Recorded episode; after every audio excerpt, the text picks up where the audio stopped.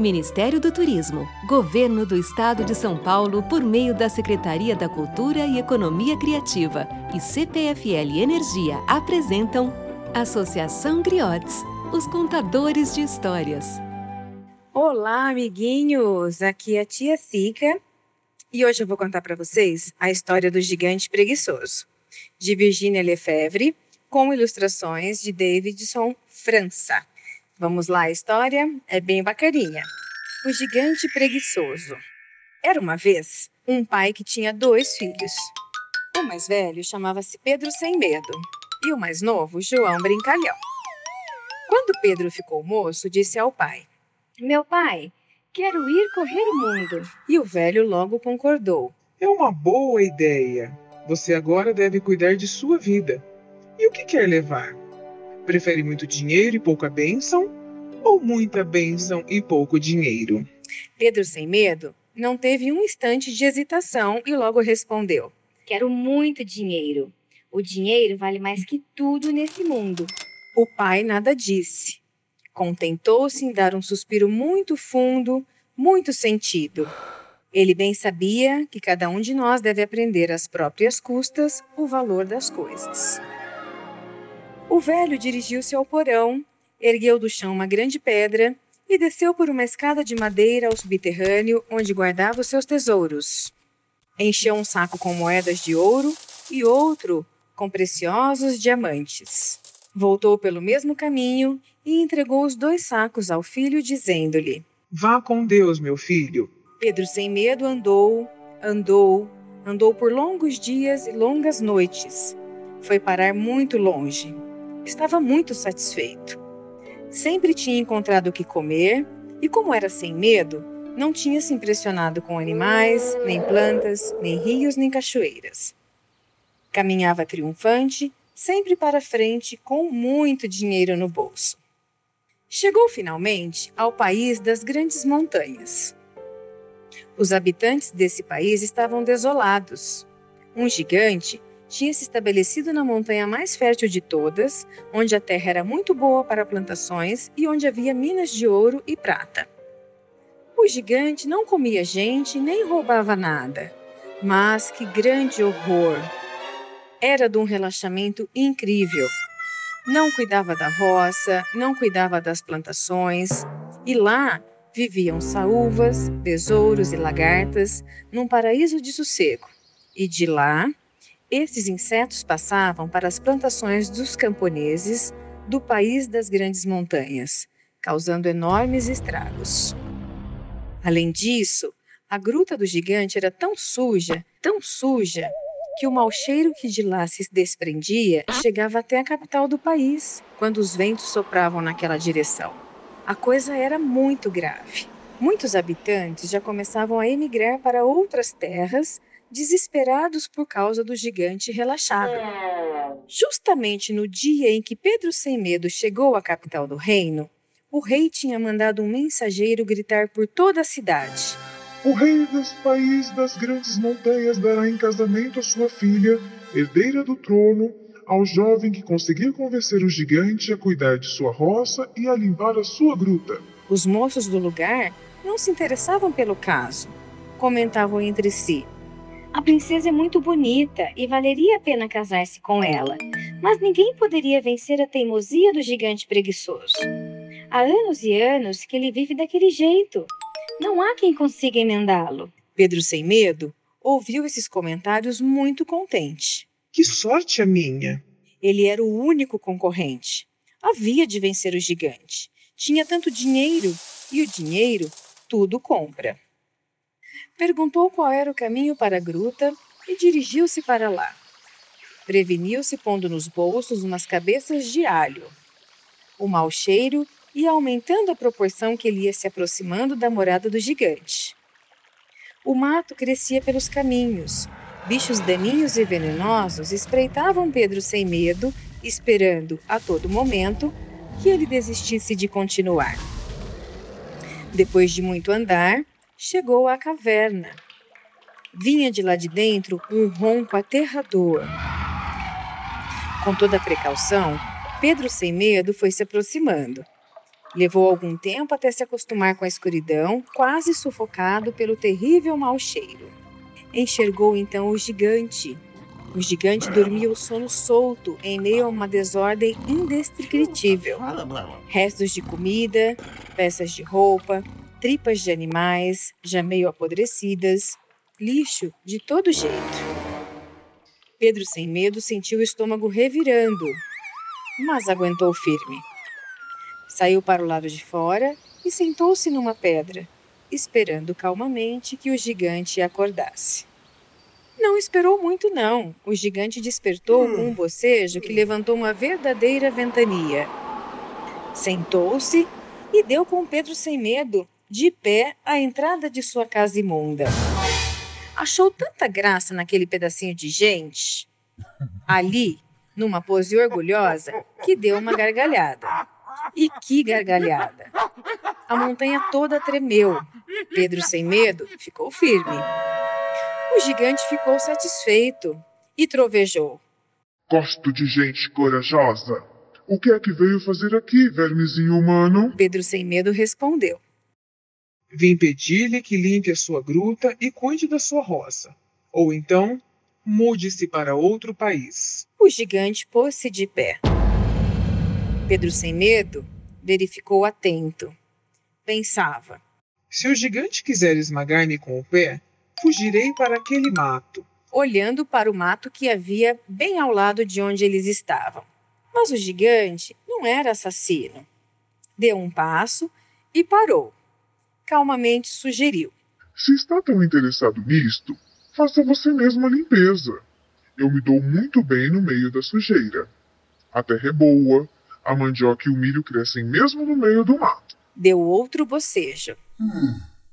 Pedro, sem medo, agarrou-se com toda a força a uma pedra para não ser atirado longe pelo pé de vento. Depois do terrível bocejo, o gigante tornou a sentar-se já disposto a cair no sono de novo. O moço aproximou-se cheio de orgulho. Sou um homem rico. Este saco está cheio de dinheiro. Este está cheio de diamantes. Fique com eles e abandone essas terras. O gigante revirou uns olhos cobiçosos. Agarrou o saco de dinheiro e despejou-o na palma da mão enorme. Murmurava guloso e também orgulhoso. Dinheiro, dinheiro. Há quanto tempo eu não vejo dinheiro? Pedro sem medo estava todo contente, pensando que já tinha ganho a partida. Enganou-se. O gigante foi pegando as moedas, uma a uma, metia-as na boca, saboreava-as, mastigando-as e as engolia como se fossem bombons. O rapaz agitava-se todo de aflição, mas não podia fazer nada. Quando acabou de comer todo o dinheiro, o gigante pegou o saco de diamantes, despejou-os na mão, olhou-os com nojo e murmurou: Não gosto. São muito amargos. E num gesto rápido, atirou-os nas brasas da fogueira. Olhou para Pedro e indagou: Não tem mais aí nada que se coma? Pedro, sem medo, desesperado, saiu correndo dali. Nem passou pela cidade. Tomou outro caminho, voltou para sua casa, maltrapilho, faminto, miserável. O pai acolheu-o muito bem, consolou-o e ouviu-lhe a história toda sem fazer comentário. João Brincalhão também ouviu a história do gigante e disse ao pai: Quero ir conhecer o tal gigante. O João Brincalhão era o irmão do João Sem Medo. Então ele ouviu toda a história e disse ao pai: Quero ir conhecer o tal gigante. E o velho respondeu: Vá com Deus, meu filho. O que é que você quer? Muito dinheiro e pouca bênção, ou muita bênção e pouco dinheiro? João Brincalhão não hesitou. Eu quero muita bênção. Pedro, sem medo, explicou-lhe bem o caminho. Por isso, João Brincalhão chegou muito depressa à Gruta do Gigante. Nada lhe faltou durante a viagem. Tinha pouco dinheiro, mas tinha muita bênção. Graças a isso, conhecia todas as árvores, todas as propriedades das plantas, entendia as vozes dos animais, enfim, lia no livro da natureza sem a menor dificuldade. E estava sempre alegre e bem disposto, como dizia o seu nome, João Brincalhão. Quando chegou à gruta, lá estava o gigante, sentado à entrada, fumando um cachimbo enorme.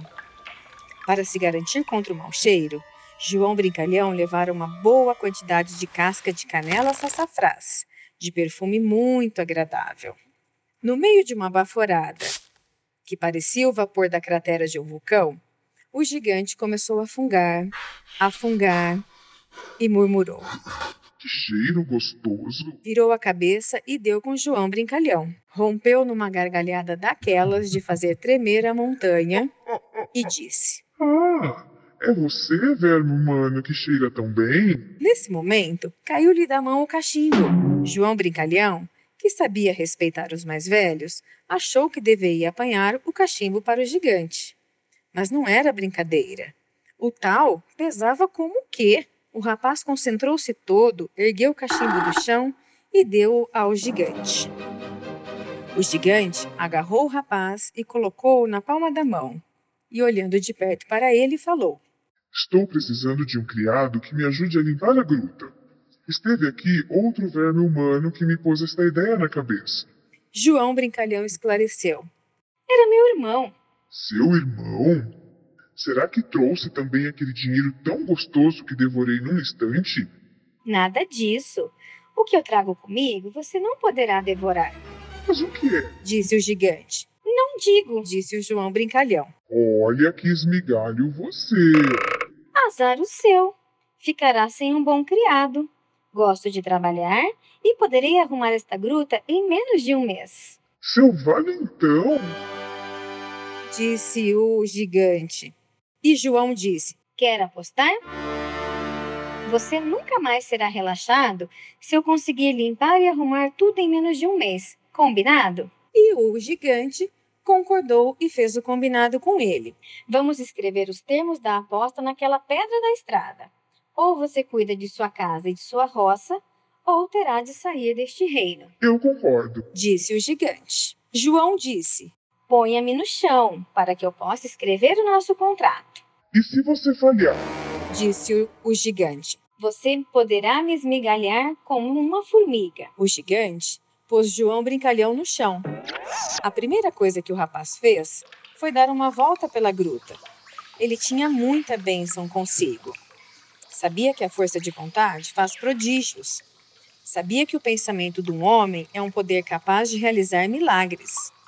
Ele havia de fazer aquela tarefa sobre-humana. Fecharia os ouvidos às gargalhadas estrondosas do gigante. Fecharia o nariz àquele mau cheiro. Venceria o cansaço do corpo pela força do espírito. Nem lhe passou pela cabeça que se casaria com a princesa no caso da vitória. Em compensação, pensou: não quero ser esmigalhado como uma formiga. Eu hei de vencer. Começou pela cama de palha do gigante. Estava cheia de percevejos. João Brincalhão ferveu um caldeirão de água e lavou tudo muito bem lavadinho. Depois foi para o mato. E o gigante foi atrás e perguntou: O que você vai procurar? João, de machado em punho, respondeu: Estou procurando uma árvore esguia com poucos galhos, quase sem folhas. Mas para quê? Disse o gigante. Vou lhe fazer uma cama com a madeira de tal árvore. Camas feitas de peroba não criam percevejos. Móveis de peroba não juntam baratas e nem traças. O gigante preguiçoso perguntou a ele: Como é que você sabe de tanta coisa? E ele respondeu: Meu pai me deu muita bênção. Logo que achou a peroba, João Brincalhão dispôs-se a derrubá-la. Era uma bela árvore de oito metros de altura. E o gigante falou: Quero ajudá-lo. Interessa-me ter logo uma cama que não dê percevejos. Esses danados maltratam muito a gente. João Brincalhão deu um risinho de satisfação. O gigante arrancou a árvore como se fosse um pezinho de tiririca. E não foi uma só. Pudera. Era preciso muita madeira para uma cama de gigante. Num instante, ficou preparado um leito. O gigante se esparramou todo contente, comentando: Depois que se experimenta uma cama assim, não se quer mais saber de dormir num palheiro cheio de percevejos. João Brincalhão não parava de trabalhar senão para dormir umas poucas horas. E o gigante se espantava. Você não se cansa? O habilidoso e ativo rapaz respondia: Meu pai me deu muita bênção. Onde está tudo isso? Também quero um pouco. Faça tudo o que eu fizer, que você também ficará rico de bênçãos. Mas eu prefiro ficar deitado, de papo para o ar, fumando um cachimbinho. Pois então não se queixe. O gigante, muito interessado, acompanhava João Brincalhão por toda parte. Começou a achar interessante e agradável comer numa mesa, com talheres de pau. Sentiu-se muito bem quando tudo cheirava a canela sassafrás, em vez daquele mau cheiro intolerável de sujeira. E sem perceber, ajudava João Brincalhão o dia inteiro. Ao final de 15 dias, a enorme caverna estava como um brinco, e foram então para a roça. As formigas saúvas viviam ali em grandes formigueiros, destruindo tudo. E o gigante duvidou. Você não conseguirá acabar com esses diabinhos vermelhos que comem as plantas. E João apenas disse: Veremos. Arranjou um fole, encheu de fumaça do enorme cachimbo do gigante e atacou um dos formigueiros. O fole inchava e desinchava, injetando a fumaça asfixiante no buraco. O gigante se divertia atacando os formigueiros com seus pés enormes. Sapateava em cima deles, demolindo verdadeiras montanhas de terra. O grandalhão preguiçoso não desconfiava que estava trabalhando, pensava que estava apenas se divertindo. O rei e seus súditos começaram a estranhar. Não havia mais mau cheiro, iam se acabando as lagartas, as formigas e os demais insetos nocivos. Aquele rapaz estranho tinha feito um milagre. Foi organizada uma enorme procissão com o rei e a princesa na frente. Quando iam se aproximando, ouviram o vozeirão do gigante. Cuidado, vermes humanos! Não estraguem as minhas roças. O gigante trabalhava de enxada em punho, super contente. Onde estaria o rapaz que fizera tal milagre? João Brincalhão apareceu à porta da caverna. Empunhava um serrote. Largou imediatamente, arranjou o cabelo e desceu para receber o rei e seu cortejo. Seu coração batia forte. A princesa era linda como um sonho. O rei perguntou: Foi você quem transformou o gigante preguiçoso num gigante trabalhador? Fui eu, real senhor, respondeu João Brincalhão. O rei virou-se para o lado, tomou a filha pela mão e disse ao João Brincalhão: Dou-lhe minha filha em casamento. Você também há de ser capaz de governar o meu reino. E foi assim que João Brincalhão se tornou rei do país das grandes montanhas. Só escolhia para seus ministros homens que, como ele, preferissem muita bênção ao invés de dinheiro. E todos foram muito felizes para sempre. Essa foi a história de hoje. Espero que vocês tenham gostado. Aqui vai o tchau da tia Zica e até mais. Um beijo! Lei de Incentivo à Cultura. Patrocínio CPFL Energia e Unimed Campinas. Secretaria Especial da Cultura. Ministério do Turismo. Governo Federal. Pátria Amada Brasil.